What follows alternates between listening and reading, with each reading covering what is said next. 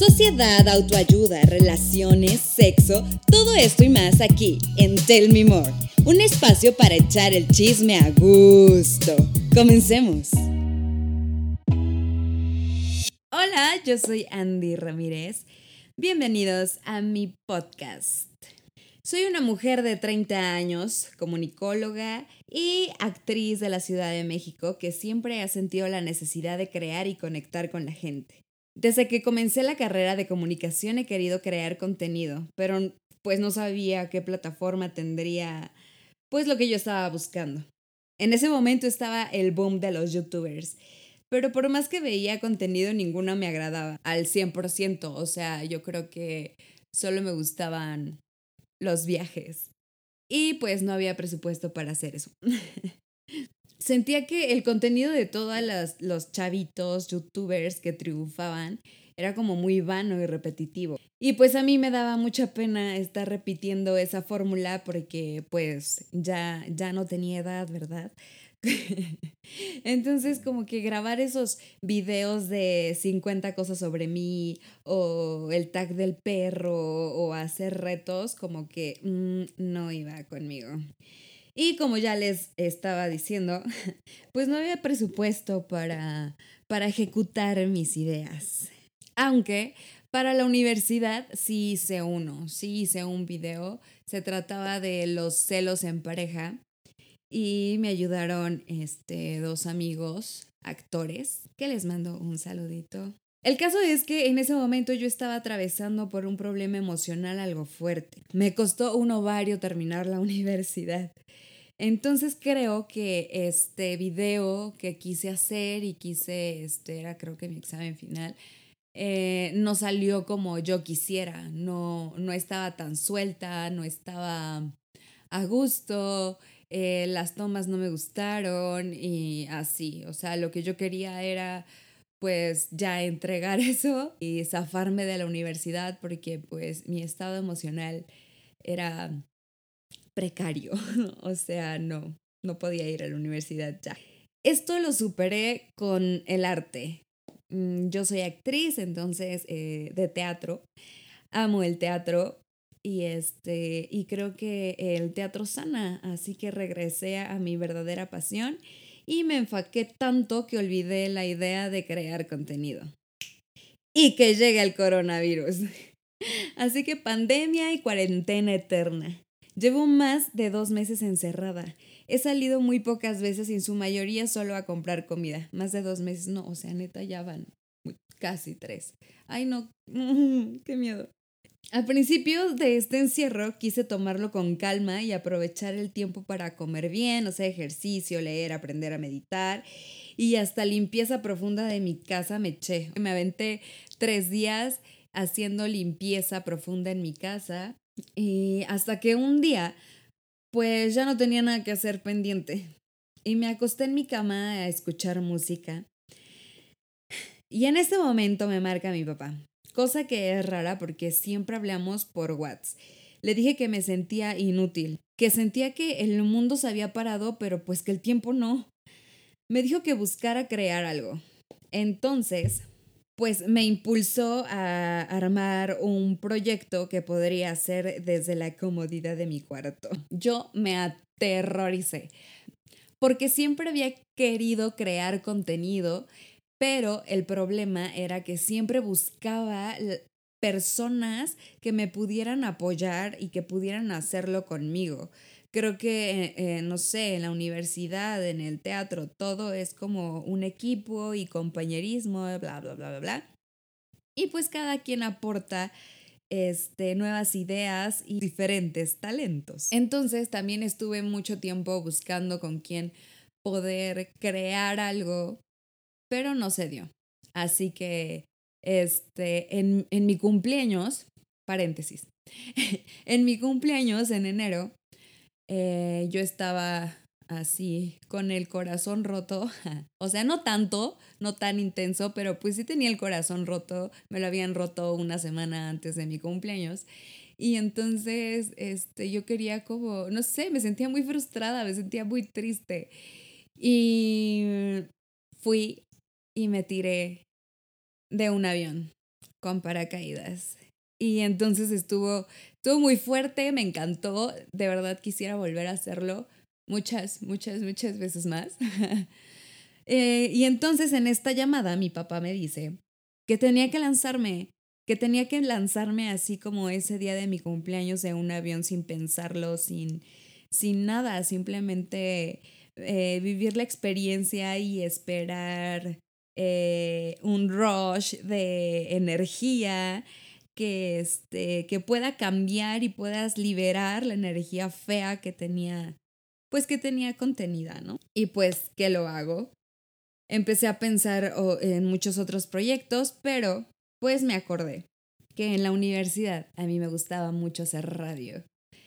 Este, yo estaba de locutora eh, nunca he tomado eh, un, curso de locución en sí, pero pues yo estaba de locutora, me gustaba también escribir las escaletas, hacer eh, pues el contenido y eso lo hice muchos semestres, o sea, real, muchos semestres. Entonces, pues obviamente no iba a llegar a Televisa a decir, hola, me, gusta, me, me gustaría ser locutora. Es, puedes recibirme, hazme un casting. Pues así no son las cosas me acuerdo que mi papá pensaba eso porque hice mi servicio social en W Radio y estaba en un noticiero, no sé qué, este, no, no, no amé el servicio social. Creo que nadie lo ama, pero en serio yo no lo amé nada. Bueno, dos, tres, porque conocí personas muy, muy chidas y también hice, hice cosas padres, o sea, grabé eh, cortinillas para otros programas, era la imagen de otros programas y creo que también me hablaron para hacer unos, este, unos audios de, de película. Yo bien emocionada. Pero eso no trascendió. O sea, mi papá quería, mi familia en general pensaba que ya porque yo estuviera ahí, yo ya en dos segundos iba a ser Marta de baile. O sea, no.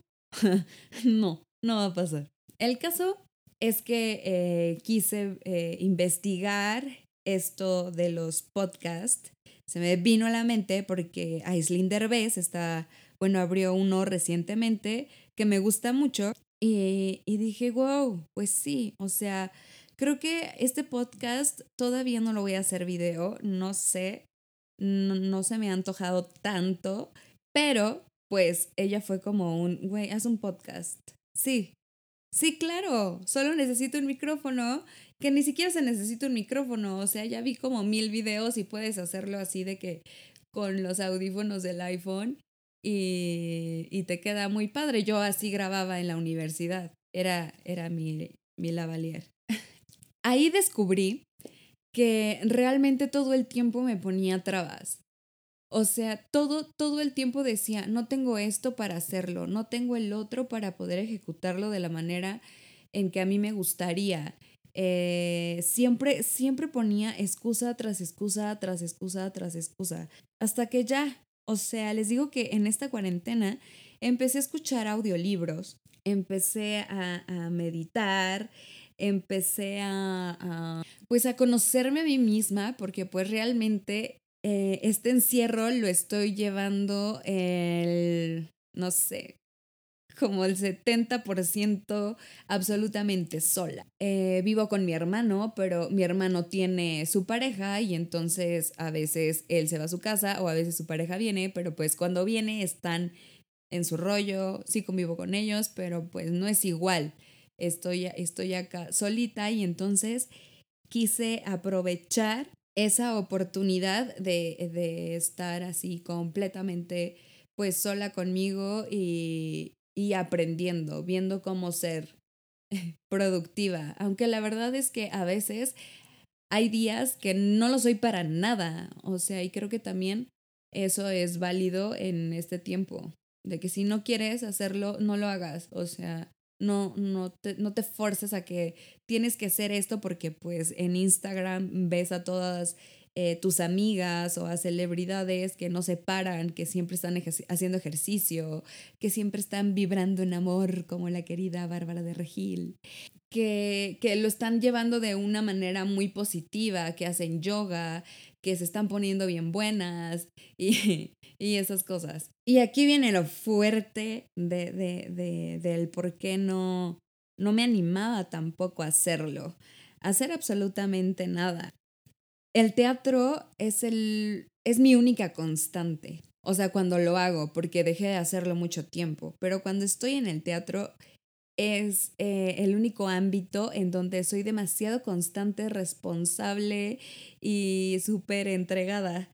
Entonces, eh, pues fuera de esto, pues no, o sea, no, no, no, no soy así, no soy una persona así. ¿Por qué? Pues porque sufro de ansiedad. Así que si estás escuchando esto y la has experimentado, sabes que a veces es verdaderamente difícil materializar un proyecto. Sentarte a escribir, que las ideas fluyan, escucharte al micrófono y no juzgarte tanto. Y, o sea, lo que a mí me, me, mm, me causaba parálisis también es el miedo a la exposición, el miedo a que alguien escuche realmente lo que pienso y que pues obviamente muchas personas van a creer que soy una estúpida hablando al micrófono y que no sé nada y es cierto. Pero bueno, me daba mucho miedo eso, la, eh, exposición, la crítica o, o a que de plano que nadie me escuche. O sea, este maldito miedo y ansiedad que paralizan y, y que pocos entienden. Si estás escuchando es porque mandé todo al carajo para que naciera este proyecto. Tell me more. Aquí quiero compartir mis experiencias e invitar a muchas personas que quiero y admiro, pues para hablar de diversos temas. Me encantaría hacer mesas de debate, pero eso pues ya se irá dando después porque primero tiene que acabar esta maldita pandemia.